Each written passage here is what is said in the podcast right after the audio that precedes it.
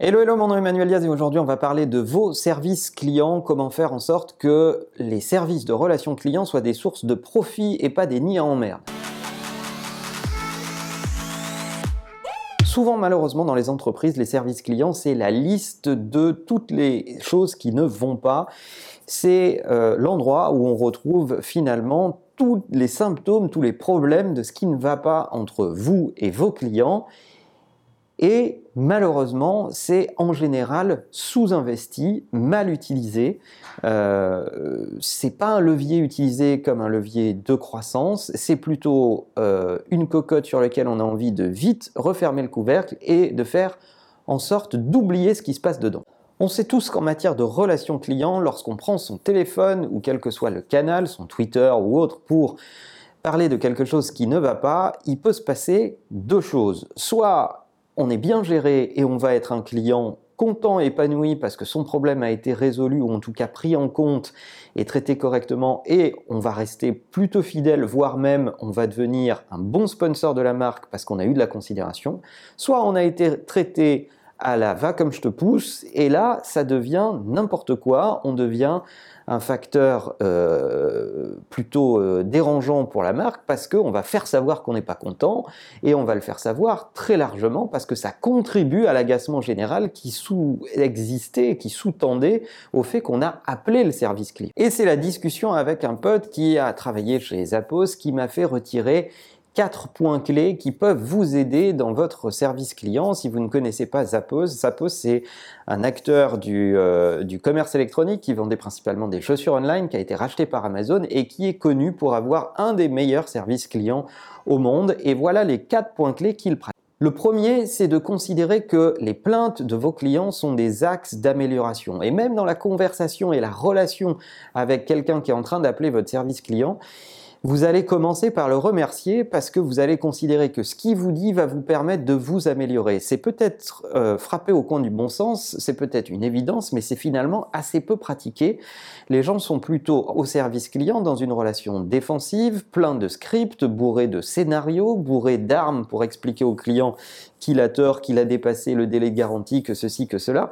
Et en réalité, ils ne sont pas dans une relation très servicielle de facto. Le deuxième élément, c'est de considérer que les call centers sont des sources de relations et pas que des sources de plaintes. À l'occasion d'une conversation téléphonique dans un call center, euh, il, ne s'agit pas de considérer les call centers comme le bureau des pleurs. Il s'agit aussi de considérer que on peut passer du temps au téléphone avec un client et on peut utiliser ce temps pour détecter des facteurs humains qui vont être intéressants. Euh, du type, euh, quelle est la situation de famille de la personne qui vous appelle? Est-ce qu'il appelle pour lui ou pour quelqu'un de proche de lui? Est-ce que vous allez pouvoir capter de la donnée qui va vous permettre demain d'être dans une relation plus efficace avec lui ou d'être dans une euh, relation de type cadeau, surprise, bien pensée et bien targetée pour lui.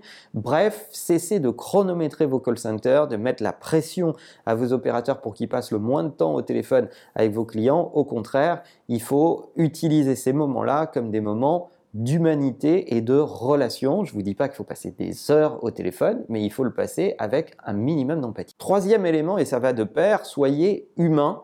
Faites en sorte de sortir des scripts qui ont été pensés ou plus précisément de profondément comprendre les scripts qui ont été pensés si vous travaillez du côté euh, call center pour rajouter de l'humanité dans votre relation avec le client, pour rajouter ces petites touches de détail. N'envoyez pas les mails préformatés euh, sans les personnaliser un tout petit peu. Ayez ce sens de l'attention, du détail qui va vous permettre de faire, euh, de démontrer à votre client que vous le considérez. Bref, un peu de proximité. Et enfin, quatrième élément, faites attention à l'automatisation et à l'utilisation de chatbots ou d'intelligence artificielle dans la relation client. Ça peut être très efficace en niveau 1 pour essayer de gagner du temps justement dans l'orientation des appels ou pour rappeler les, questions fréquemment posées ou rappeler les, réponses habituelles à des questions qui reviennent très régulièrement.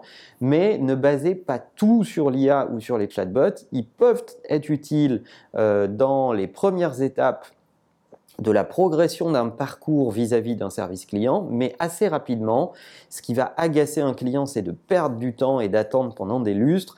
Donc, il faut utiliser toute cette puissance technologique pour mieux le connecter euh, encore plus vite avec le bon humain chez vous qui est capable de résoudre ce bon problème. Voilà ce qui est, à mon sens, la place de l'intelligence artificielle dans le service client. Je serais curieux d'avoir vos retours et vos expériences de service client. Quels sont les meilleurs services clients que euh, vous ayez eu à expérimenter? Quels sont les pires et pourquoi Expliquez-nous ce que vous avez ressenti en faisant appel à un certain nombre de services clients Est-ce que certains d'entre eux sont arrivés à retourner votre humeur et à vous surprendre? Bref, tout ça m'intéresse beaucoup dans les commentaires. Et en attendant, n'oubliez pas que la meilleure façon de marcher, c'est de vous abonner. À bientôt.